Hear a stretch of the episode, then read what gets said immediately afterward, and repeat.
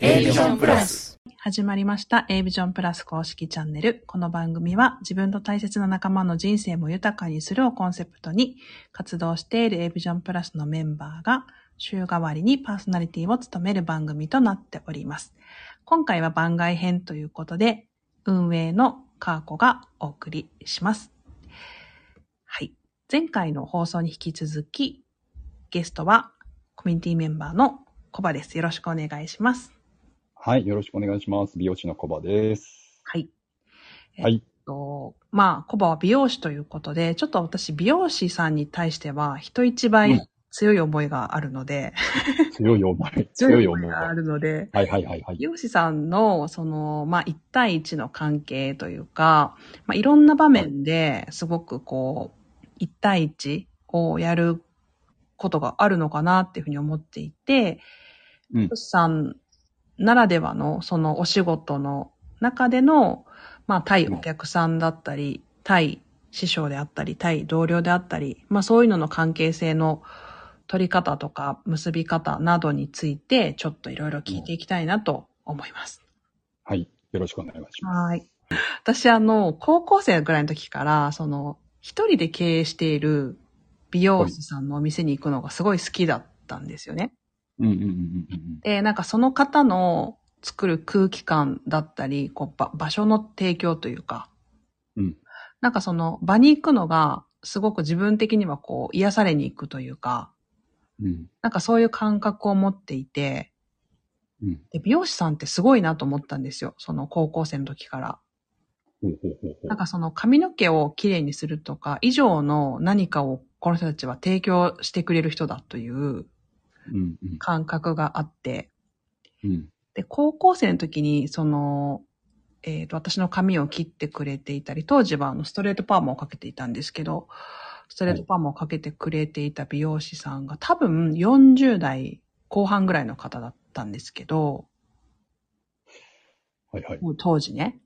はいはいはい。うん。で、でもなんか、すごいプロ意識が常に高い感じがして、うんうん。なんかね、一生仕事したいから、もうお酒はやめるとか言って、目が見えなくなったらもう仕事できないから、とりあえずもうおお酒はもう飲まないとか言って、素晴らしい。そう、とか、まあそれこそ、まあ、た立ち仕事だったり、もちろん目も使う、使うと思うんですけど、うんなんかその、なんだろうな、自分を、自分が商売道具じゃないですけれど、なんかあくまで黒子なんだけど、人で仕事をしてるみたいな。うんうん。なんかそういうところにすごいリスペクトを抱いていたんですよ。うんそれがずっと今も、ずっと今も引き続きあり、うん。で、あとコロナ禍になって、そのなんか、例えばこう、休業する対象になるかならないか問題みたいな時に、なんか美容室ってならなかったじゃないですか。うん。ならなかったですね。ならなかったですよね。だからこう、まあ、ある意味、すごくこう、やっぱ生活にすごく根付いていて必要で、まあもちろん国家資格でもあるし、やっぱり、うんうんやっぱ美容師さんってやっぱそういう位置づけだよな、みたいな。おーリスペクトがさらに高まったみたいな感じがあって。わあ、すごい。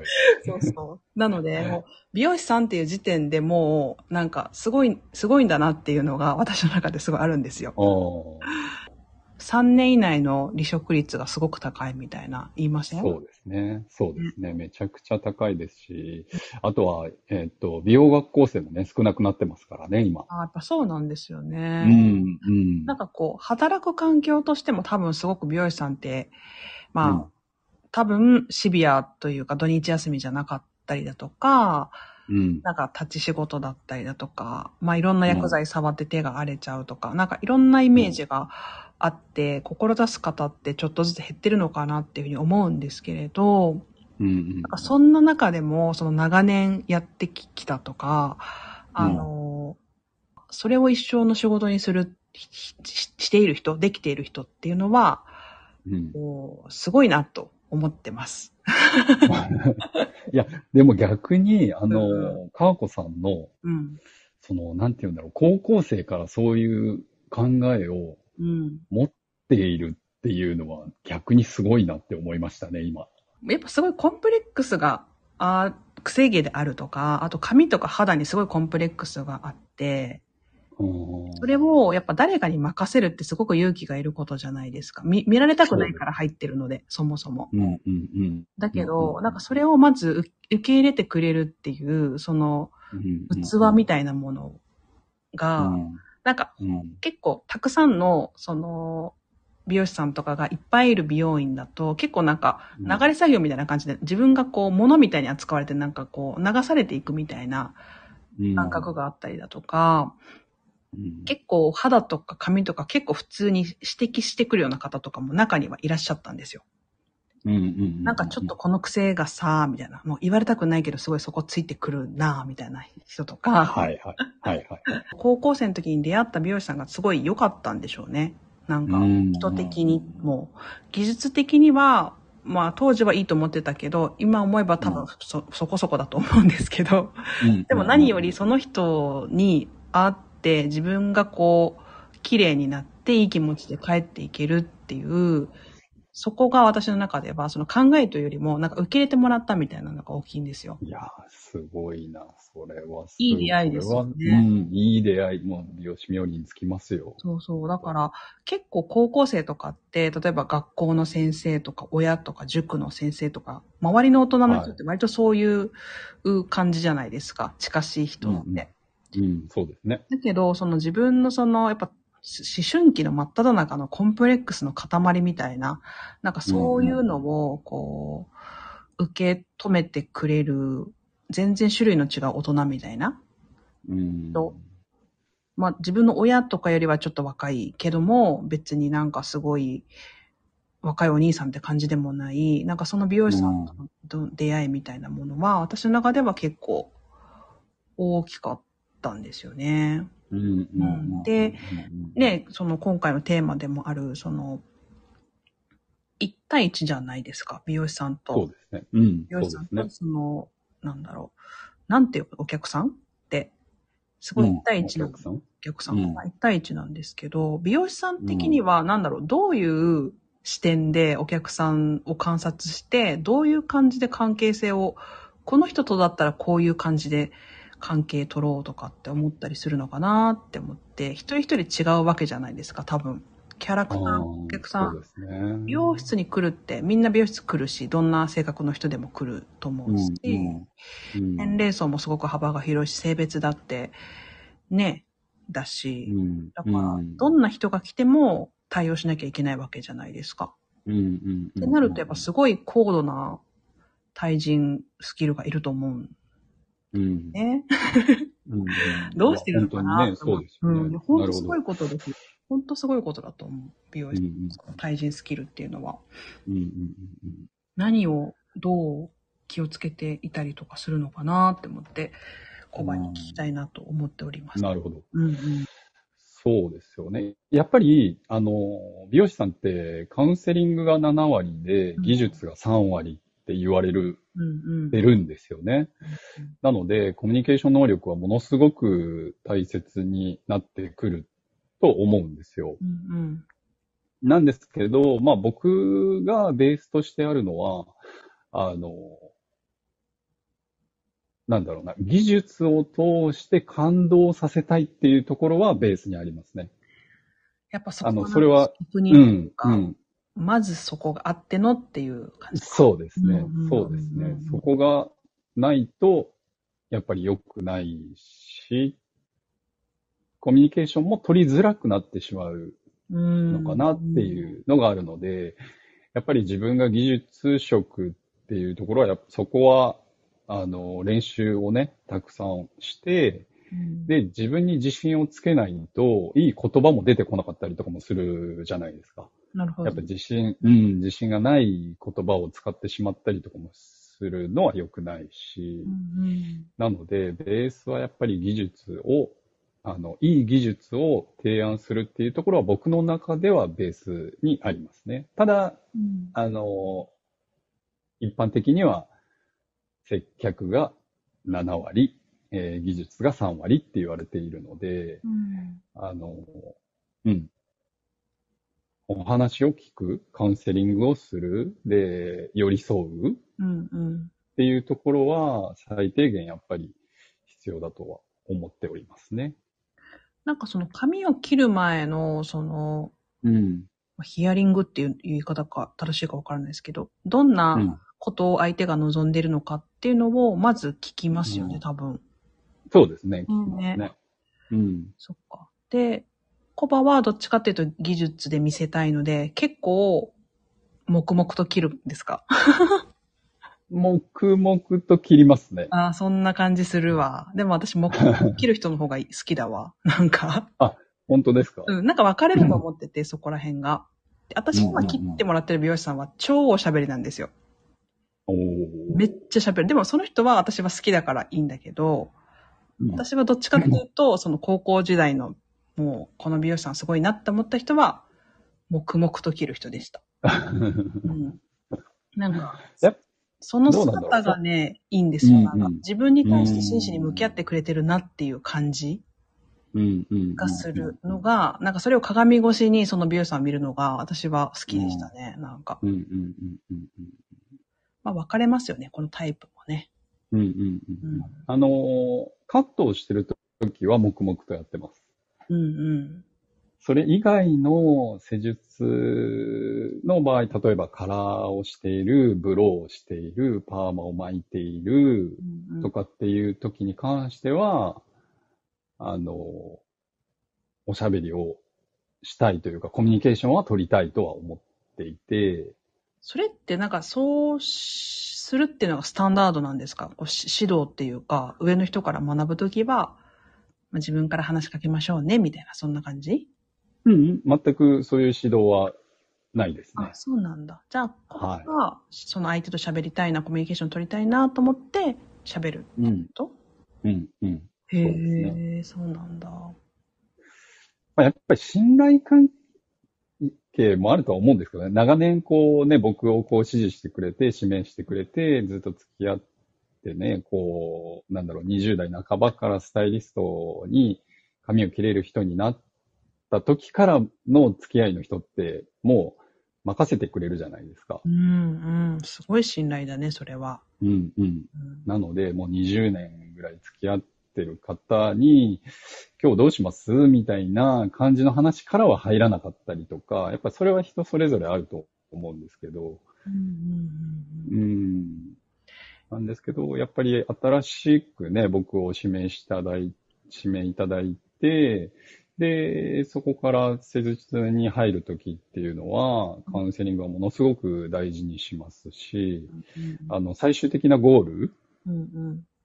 を、あの、二人でこう作っていくっていうイメージはうんうんうん。。してますすね。うんうんうん。いや、だからめちゃくちゃ共同作業というか、おも思いが、なんていうかな、重なり合わないとっていうそうですね感じだよね。だからすごいこう、うんうんまさしくパートナーシップというか、なんかこう、一人よがりでももちろんダメだし、なんかこう、うんなんか言葉でかどうかわかんないけど、なんか、やっぱやりとりがあってのうんうん初めて成立するっていう。本当技術だけ上手くてもできないし、やっぱ相手を観察してコミュニケーション取れないとうんできない仕事だから、めちゃめちゃ高度な技術職だと本当に思ってる美容師さん。うんすごい。なんだろう、逆にあるのかうな。んカオさんうん。は、個人的にはこはい。う、たくさんスタッフがいる美容室よりかは、個人店の方がしっくりきたっていうことですよね。なんかね、そう。でも、今行ってるとこは、うん美容師さん3人ぐらいですね。おお。 3人はいる。でも、初めうんうんうはんほぼ一人でやってる美容院だったんですけど、うんうん。徐々にその、まあ、規模を拡大したり移転とかして自然と増えていって、その流れに私も乗っていけたっていうのがあるから、違和感はなかったです。けど、うんまあ基本でも、お客さんも自分一人がいいし、うんうん静かな方が多分好きなんでしょうね。どっちかっていうと。 静かに過ごしたい。そうそう、静かに過ごしたいっていう感じですね。癒されに行きたい。うんあなんかその付加価値みたいなもの、髪の毛が綺麗になる以外のなんか付加価値を求めていってるのかなっていう気はします。うんうんうんこのうちの一つにその美容師さんとのやりとりっていうのも入ってるし、空間っていうのも入ってると思うし、なんか自分のこうスイッチが入る、なんか綺麗になって、よし、よし OK、変えるぞ、みたいな、そういう感じ。なるほど。うんうんうんなるほど。いろんなものをね、求めちゃってるんですよ。私は美容師さんに多分。美容師さん。そう。でも、その美容師さんの話を聞いてる、さっきの離職率が高いっていうのもそうだけど、やっぱその職人、広く職人じゃないですか。技術職だから。はい、はい。上の人との関係とかって、すごい苦労したっていう話とか聞くんですけど、ど、コバはどうだったの、なんかこう、自分が若い時とか。そうですね。苦労し、苦労しなかったのかな。あんまりなんかこう、一生懸命すぎて、うん。あの、気は使ってましたけど、でも本当に上手くなりたいっていうのが先立ってたので、うんううん。ん、なんか、この人より上手くなりたいとか、この人に近づきたいっていう気持ちの方が大きかったんで、そうなんだ。うーん、そうですね。あの、まあもちろん、あの、なんだろう。ブラック的なことは、ね、それはあったかもしれないですけど、ブラック的なことって何ですか労働環境とか、まあ労働環境もあー本当にまあ朝来て練習しても夜もうんうんうんねうん。仕事終わってから練習してお昼ご飯は食べずとかっていうことが当たり前の時代だったので、あーそうなんだろうね。うーん、ただ楽しかったですけどね。あーじゃあやっぱ本当、本当に好きなんだね。美容師っていう仕事がね。多う分。ん。着るうんそう、なんだろうね。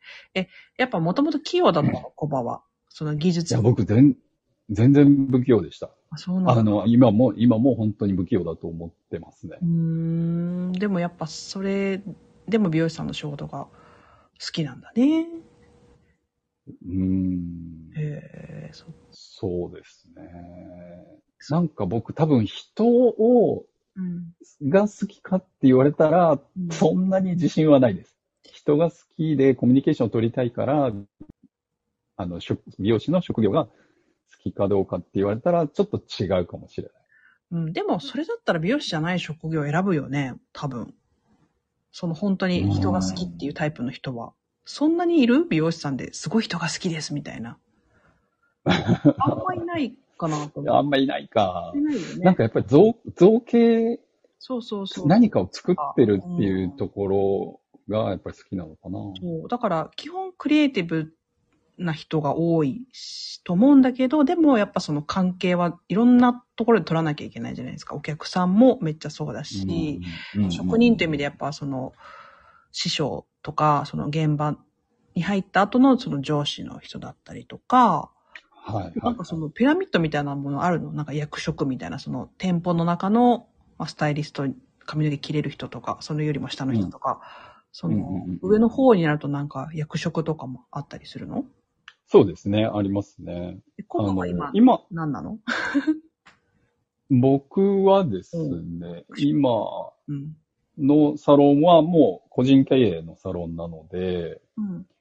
えっ、と、人数は多くはないんですけど、うん。ある程度、こう、任されてる部分と、あとは、えっ、と、ヘアメイクもやってるので、うんおうん。店にいない時もあるんですね。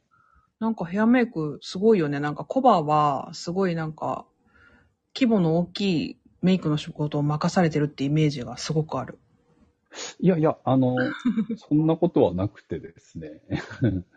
へえあの、一人のアーティストさんを長年やってるっていうだけなんですけあーど。専属のメイクさんなんだ。その、そうですね。へえ。え、メイクは習うんだよね美容専門学校美容の専門学校で習うのかえっと、専門学校ではちょっとしか習わなかったですね。うーん。うーん。本当に、なんだろう。遊びみたいな感じでしか習わなかったですね。じゃあそれはうん現場に出てから師匠について学んだって感じ、そうですね。へえ、すごいなぁ。そうあやってるんだもんね。ーうん。え、またメイクはメイクで、なんかその、なんだろう、人間関係違う感じなの。現場の、こう、の技術職って意味では多分、大きくくくりは一緒なんだろうけれど、うんうん。なんかこう、美容、あーでもどうなんだろう。私の勝手なイメージね。美容室は、髪の毛切りに来る人がいる、うん。い。帰るって感じだけど、メイクはなんか、例えばステージを作るとかっていう、いろんなスタッフがいるうちの一要、一要素というか、としてメイクの人そうがいでるすね。みたいなちちょっとま。た違うよね、きっと。そうですね。うんあの、それこそ多分ヘアメイクって言っても、うんものすごくいっぱいあると思うんですようね。んうん特殊メイクもそうだし、えーっと、映画を作るうんメイクさんだもそうだし、それこそテレビ局に配属されてるヘアメイクさんだったりとか、僕みたいにアーティストさん、もう専属で、この人だけで、えーっと、やってるっていうヘアメイクさんもいるし、ええアーティストさんってどういうアーティストさんですか言ってもいいのかなあ聞いてもいいのかなあギタリストギタリストの方へーの方なんですよ。で、そうなんだ。初めて聞いたよ。アコースティックギタリストの、ははい。あの、その、押尾幸太郎さんっていう方をですね、はいもう20年ぐらい。っていうか、は著名な芸能人の方じゃないですか。 私でも知ってる人だ。へえ、すごい。そうなんだ。い。僕の師匠さんが、えっ、と、そのお仕事を、えーし始めたんですけど、その、僕の師匠さんはいろいろ、えっ、と、JJ だったり、キャンキャンだったり、晩餐館だったり、そういう雑誌の仕事のヘアメイクが、もうほぼほぼ、サロンにも出てたんですけど、ほぼほぼそういう撮影で埋まってたので、はいはいはい。あの、できたら、うん、僕、僕の師匠さん女性だったんですけど、はい。うんうん。で、もう引き継いで、えーっと、ずっと、それから20年させてもらってるって感じですかね。へえ、すごい。なるほど。うんじゃあもう20年の付き合いだともううん絶対的な信頼関係ですよね。星尾さんともそうだし、その師匠から仕事を引き継いだっていうのもそこもすごい信頼関係があってこそ引き継げると思うんうん、うん、うん。うんね。そうですね。すごくうんありがたいです。ね。なんかそういう意味でも本当になんか人の信頼を失えないっていうか、重い言葉かもしれませんけど、な裏切れないですよね、なんというか。そうですね。裏切れないですね。うん。やっぱなんかそういうとこなのかな、かっこよさってなんかこう、美容師さんのかっこよ良いところ、私が思う。 うん、なんかそのうん、長いお付き合いをするじゃないですか、単発ではなく、はい、はい。そこって本当に関係がきちんと結べてないと、まあかん、お客さんだったら簡単に離れていくかもしれませんけど、やっぱ長く続けられるっていうのは、ややっぱりきちんと関係が結べてるってことだと思うし、うんうんううんんなんか、そこがすごい、なんかこう、リスペクトポイントかなと思って。うん。おじゃあもう基うんう本ん、対お客さんがメインの、あとは対、まあ偉く、偉くっていうか自分がある程度年齢を重ねてこれば、あとは同僚の人とか、部下の人とか、うんそういう感じか。ーうん。うん、そうですね。うーん。うなんか、対、その部下的な人とかいるのコバの下についてる人っていうか。うんえっと、アシスタントとかですかああ、アシスタントさんとかか。うん、うん、うん。は、今はいないです。そうなんだね。はい、はい。じゃあ、誰にもコバの技術は継承されていないということ ですか、えっとですね、それは結構難しいんですけど、うん、僕は今のサロンがずっと続いているわけではなくて、あ青山で4店舗、5店舗ぐらい、こう、店舗変わってるんですようんうね。んうんはい。なので、えーっと、その都度その都度後輩がいて、えーっと、カットを教えたりとかはしてましたね。うん。へえ、な教えるのっていうのはどうなんですかコバ的に。好き。ああ。あ、好きか嫌いか。うん。えーっと、好きですね。あ、そうなんだ。でもめっちゃ優しく教えてくれそうだもんね。向いてそう、なんか。なんか、うんあの、不器用なんですよ。僕、本当に不器用で。その、不器用だったからこそ、コツが、なんか、なんて言うんだろう。あの、雑誌だったりとか、うん一般的にベースカットをこうすればいいよって言葉で言われてもわかんない人だったので、うんうんうん。うん、そこのコツを教えてあげたいみたいな。へうーん、なんかわからなくて苦労したから、その苦労した分をこうやってやったら、こういう感覚でやったら、あの、ちょっとうまくいくよみたいなうん。ところは、うん、教えてあげたいし、教えてきたつもりですね。へー優しい、優しい先輩ですね。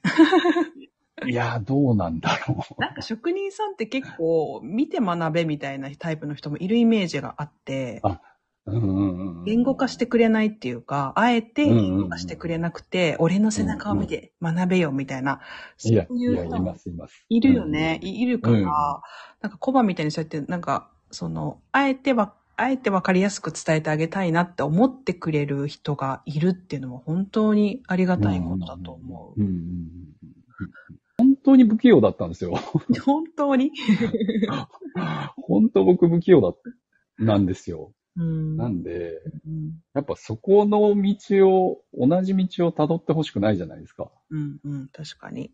うん。やっぱり最短でね、あの、人の髪を切れるようになってほしいし、カットが楽しいっていう風になってほしうん、うん、いから、なんか、どっかしらで挫折はするとは思うんですけど、うん。うんうん、でもやっぱり楽しいなって思ってほしいんで、うんうんうん、やっぱそれは美容師さんの働く環境として楽しく髪を切ってもらえたらいいなっていうのがあるのかなうんうんうんうんうんうんやっぱり上手くなったりとか、自分に自信がついたりとかするじゃないですうか。んううん。んうんあ、なんか自分が思ってるところに落とし込めたなっていうところが、徐々にこう自信につながっていくと思うんで、うんやっぱそれをちょっとずつでもいいから、ね、身にしてもらいたいし、うん。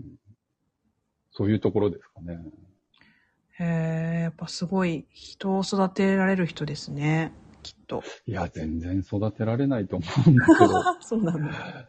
うんだから、すごい役割が多いですよね、美容師さんは。なんか、そう思うと。うんね確かにそうですよね。さんとだけではない、やっぱないし。そうですよね。ううんんいやすごい、だからいろんな人と、いろんなモードで、なんかこう、一対一関係をね、築いてるし、いや、やっぱ改めて、すごいですよ、美容師さんは。うんいやーね、それを、自然にやってはないかもしれないですけど、ある程度長時間ずっとやり続けるわけじゃないですか。1時間で終わりとかじゃなくて、うん1日のうち結そう構で、すね。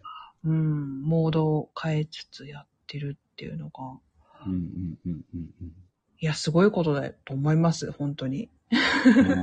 いや、美容師さんやっぱうんほんとすごいよなぁとうんうん。思うんですが、これ、美容師さんって、その、なんていうか、定年とかないですよねその、何青歳年とかないですよね。ないんですよね。うん。いつまで働くの、コバは。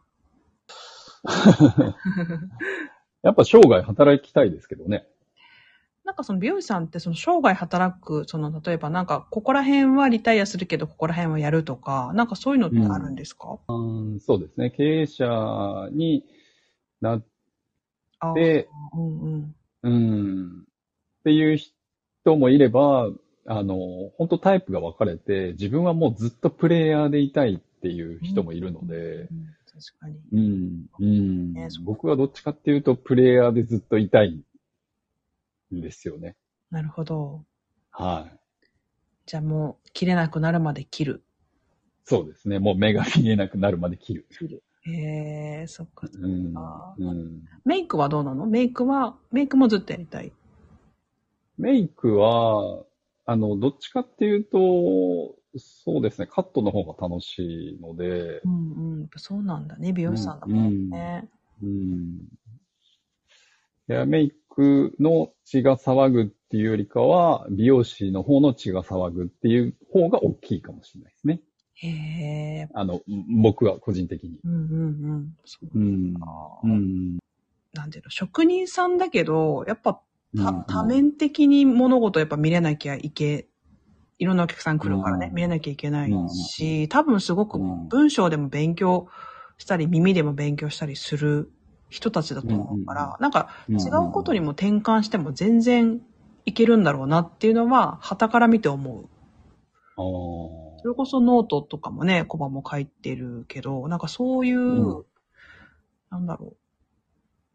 その、なんていうのか、き器用さだったり、伝える技術だったりを、うん多分別のものに変えても全然いけるんだろうなとは思うけど、ビューさんはでもやっぱ髪が切りたいんだろうなっていう。ーうんうんうん やっぱりベースはね、そこですよねうん。うん。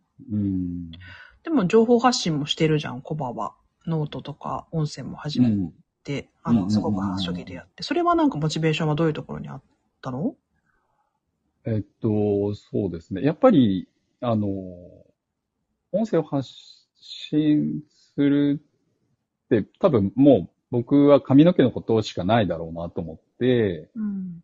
うん、それで髪の毛のことだけを発信し始めたんですけど、やっぱり、そのさっき言った後輩に教えるみたいな、うんうんニュアンスで、あの、なんだろう、あ、そういうことをやれば簡単に髪の毛が綺麗になるのねっていうのを分かってほしかった。あと楽しくなってほしかった。例えばねアイロンを一つ使うのにもとか、ドライヤーでいつもなんかもうイライラしてドライヤーかけてるよりかは、うんあの、こうやったら楽しく、もっとなんかうまくスタイル作れるから、そんなにイライラしないで、ドライヤーとかヘアアイロンとかできるんですよっていうことは伝えたかったので、うんそうそう、それを後輩に伝えるようなイメージで音声を発信したりとかなるほどね。してました。ね。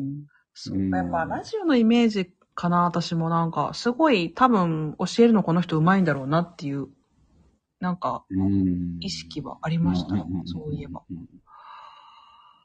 なんか言葉は選びますよね、やっぱりね。すごいみんな、音声配信してる方にもいろいろ、うんそう感じるものはあるけど、ううん。ん。やっぱり言葉は選んでしまうから、それがいいのか悪いのかわからないですけど、でも伝わりやすかったらいいかなっていつも思いながらやってましたね。だからやってほしいですよね、やっぱり。うんうんうん。ラジオ。ラジオね、やってほしい。私、やってほしい。です。ねえ、です。です。そそうしですよて、ねやっぱなんか、そんだけなんか思いやりを持ってじゃないけど、育ててくれる人がいるっていうのは、みんながみんなそういう同じ環境じゃないと思うんだよななんとなく。うん、うん、うん。だからうん、うん近くにそういう人がいなくても、コバのラジオを聞いたらなんか、なんかつかめるとか、うん、ね、うんうん思ってもらえる人がいたら、ね、ねえ、やっぱり感動させたいでうんすうね。んうん。うん心を動かされるというか、動かしてくれるというか、うん共にう、ん共に、なんか勝手に動かしてくれるっていうわけじゃなくて、うんなんかそこにすごくなんか関係性っていう言葉がなんかピタッとくる職業だなっていうふうに、個人的には思っております。はい。ありがとうございます。もっと頑張ろうと思います。なんで いやーでも、でもちょっとまあ本当にごめんなさい。私の興味関心が先走り、あまいえいえいりえまとまりのないお話となってししまったかもしれないんですけど。すいませ ん。いえいえ、全然全然。私のパーソナリティの力量がっていう感じなんですけど。いやいや。え、一言で言うと、一言で言うと、い、ろんな対象の人がいるけれども、はい。え、コバが人と、例えばお客さんとにしようか、お客さんと関係を結ぶときに、うん。何に気をつけてますっていう、この一言で集約されるみたいな言葉がもしあれば、えーここに最後に一言。最後に一言で難しいですね。難しすげいえ難しいですね。いろいろ難しいな。難しいなちょっと考えておきます。じゃあ、これはまた、ロストコバが収録をするときにうん。させていただくということにして、はい。今回は盛りだくさんの美容師さんの、まあ、はいまあ、現場の中の対人との関係をね、取るときに、まあ、ほんと多岐にわたりましたね。お客さんあり、そうです市ね。場あり。うん。あまあ、こんな感じでコミュニティメンバーの人、本当にいろんな職種の方がいて、その職業で、多分、様々はい。な対パートナーシップっていうのがあるというふうに思っててその一つ一つの職業にフォーカスして聞くのが私はすごく好きなんですよね。うんうんうんうん。なのでまた特に私がなんか美容師さんっていうことについてすごい強い思いがあるのでまたはいコバにはいろいろ聞いていきたいなと思います。ぜひ聞いてください。はい、またまた収録でそうでおすね話ぜひしましょう。はい。はいはいはい。ぜひ。はい、ぜひ、はいということで聞いていただいた皆さんもありがとうございました。ありがとうございました。はい、